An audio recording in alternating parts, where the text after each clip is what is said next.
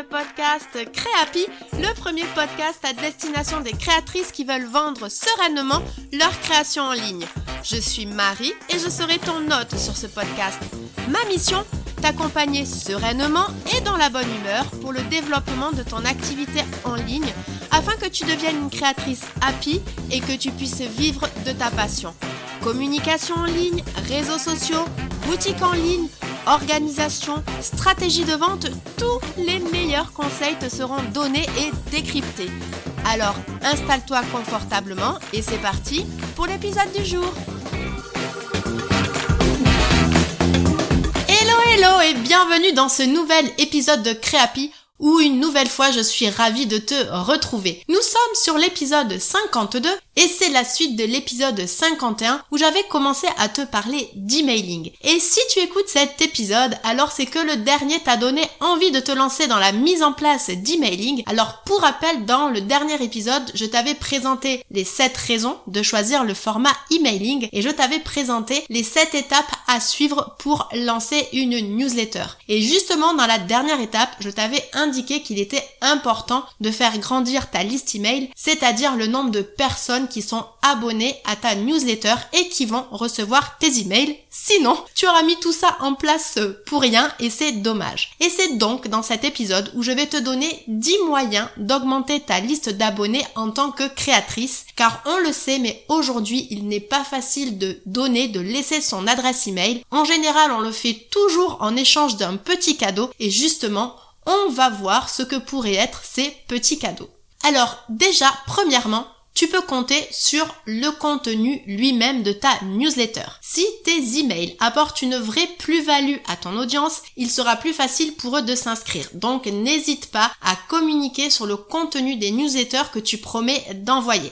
Par exemple, si tu vends des bijoux et que tu proposes des ateliers de création, tu peux proposer l'envoi d'une newsletter tous les vendredis par exemple qui va présenter des offres promotionnelles, des tutoriels pour créer des bijoux, des astuces pour choisir le bon matériel, des backstage, les nouvelles collections dévoilées en avant-première, etc. Le lecteur doit se sentir privilégié grâce à son inscription à ta newsletter.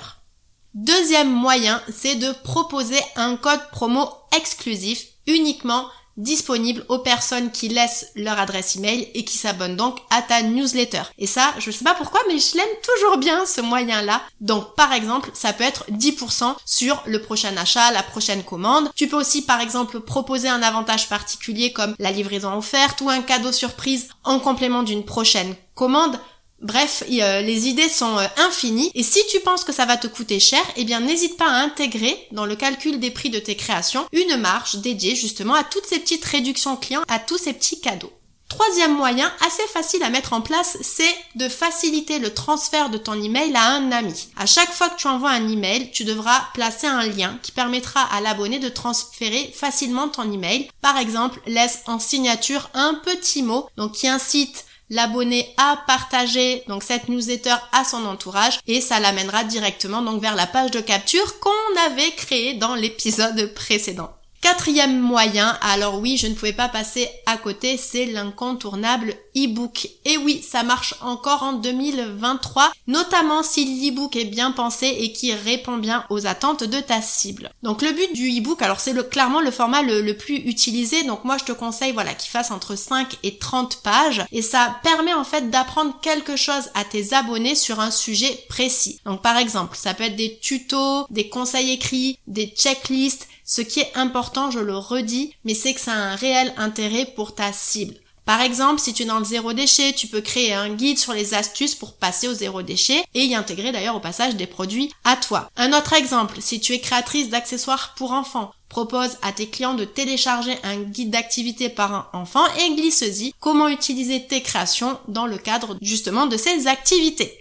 Cinquièmement, je te propose de pousser un petit peu plus loin le contenu de type e-book et donc c'est le fait de donner du conseil et des astuces mais plutôt que de le faire via e-book, je te propose de le faire via un cours euh, vidéo slash webinaire. Je sais que c'est pas le format le plus simple à mettre en place et qu'il faut être à l'aise, mais je tenais quand même à le glisser ici car c'est un format qui est souvent apprécié et qui répond aussi rapidement à une attente client, donc on peut plus facilement laisser son email pour pouvoir recevoir ce cours vidéo. Et par exemple, tu pourrais montrer comment nettoyer une de tes créations ou des astuces liées à ta thématique ou pourquoi pas euh, proposer une astuce euh, do it yourself que tu aurais découverte récemment.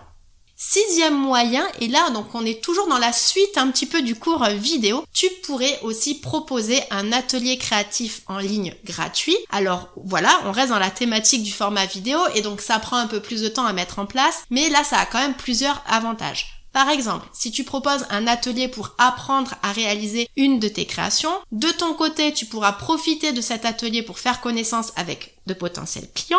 Et côté participants, ils seront heureux, vraiment, de cette initiative qui est complètement désintéressée et qui va leur permettre, en fait, de mettre la main à la pâte. Et en plus, ça peut aussi leur permettre de comprendre à quel point créer tes créations, eh bien, c'est du travail et donc ça peut vraiment encore justifier de ton expertise, de tes prix, de tes compétences. C'est un très très bon moyen d'immersion dans ton univers et de comprendre tout ce qui gravite autour de toi. Et donc pour ça, définis une date. Donc par exemple, demande en story si tu as envie voilà d'avoir des dates que vont te donner ton audience. Et donc les gens vont s'inscrire en laissant leur fameuse adresse email. Tu pourras d'ailleurs aussi communiquer par email autour de cet événement. Tu pourras partager les photos des créations et pourquoi pas faire voter ton audience sur la création qu'ils préfèrent. Bref, il y a de nombreuses possibilités.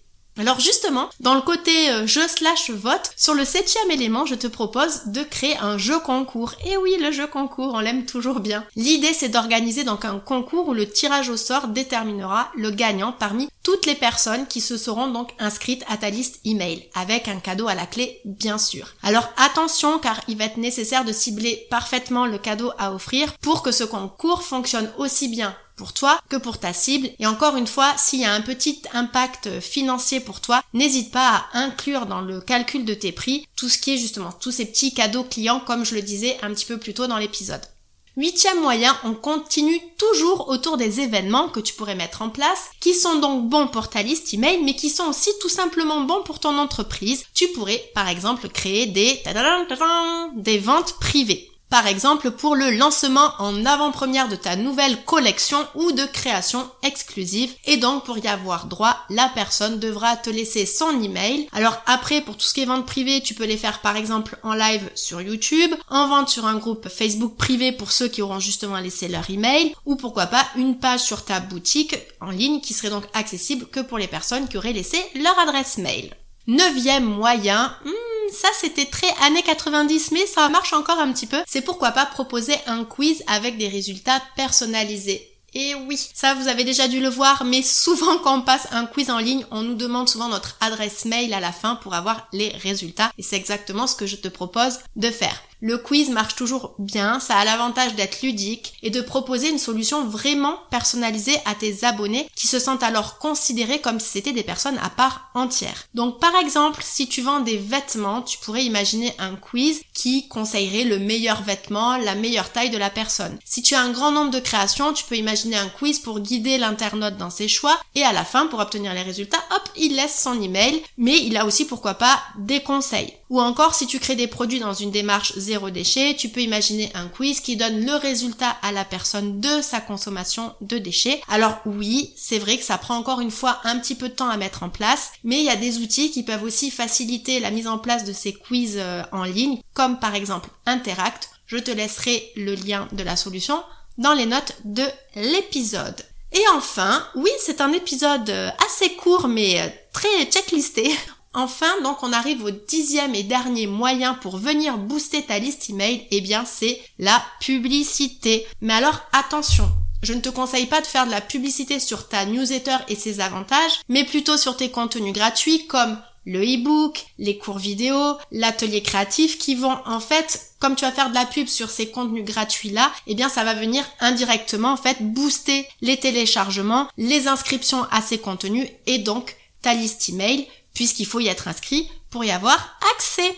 Voilà, on est arrivé à la fin de ces 10 moyens pour booster ta liste email. Alors j'aurais pu les creuser un petit peu plus à chaque fois, mais là ça te donne déjà un beau panel sans que l'épisode soit trop long non plus. Et si tu veux que l'on creuse un de ces sujets, tu peux bien entendu venir me voir sur Instagram. Allez, je les résume rapidement. Tu peux déjà donc premièrement compter sur le contenu lui-même de ta newsletter en le mettant bien en avant sur ta page de capture. Tu peux proposer un email contre des codes promo exclusifs. Tu peux aussi faciliter le transfert de ton email aux amis de tes abonnés. Tu peux proposer un email contre l'accès à un e-book, contre l'accès à un cours vidéo en ligne, contre l'accès à un atelier créatif en ligne, contre aussi la possibilité de participer à un jeu concours, à accéder à des ventes privées. Tu peux également demander une adresse mail pour obtenir donc les résultats à un quiz personnalisé et enfin tu peux booster finalement tous ces contenus gratuits que l'on a contre une adresse mail grâce à de la publicité. Alors en termes de ressources et de moyens, ils ne sont pas tous équitables. Le transfert à un ami sera plus simple à mettre en place que l'atelier créatif. Donc là, à toi de voir ce qui sera le mieux pour toi et bien entendu, au plaisir d'en parler avec toi. Voilà, j'espère que tous ces conseils vont t'aider à développer ta liste email. Et si tu veux m'aider moi à développer ce podcast, si tu penses qu'il le mérite, tu peux en parler autour de toi et lui laisser une note 5 étoiles sur ta plateforme de podcast préférée. Je te remercie infiniment et d'ici le prochain épisode, je te souhaite une bonne journée, soirée, nuit, selon quand tu m'écoutes et je te dis à très vite. Salut